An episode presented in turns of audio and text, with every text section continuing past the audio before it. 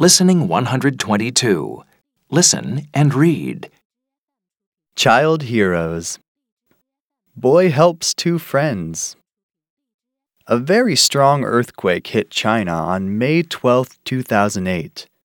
Lin Hao, a 10 year old pupil, was very brave when his school collapsed in the earthquake. After climbing out of his school, he helped out two of his friends.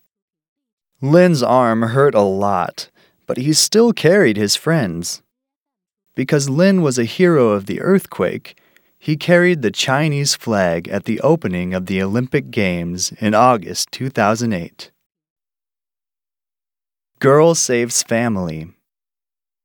Early one morning, on December 26, 2009, a fire started at the home of Emily Hartley in Maine, USA.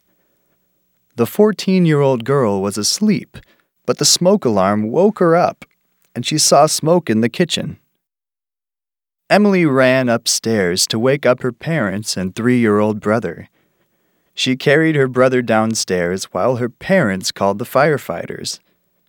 They couldn't get out of the door, so Emily broke a window to carry her brother to safety. The family home was destroyed, but because Emily was so brave, no one was hurt.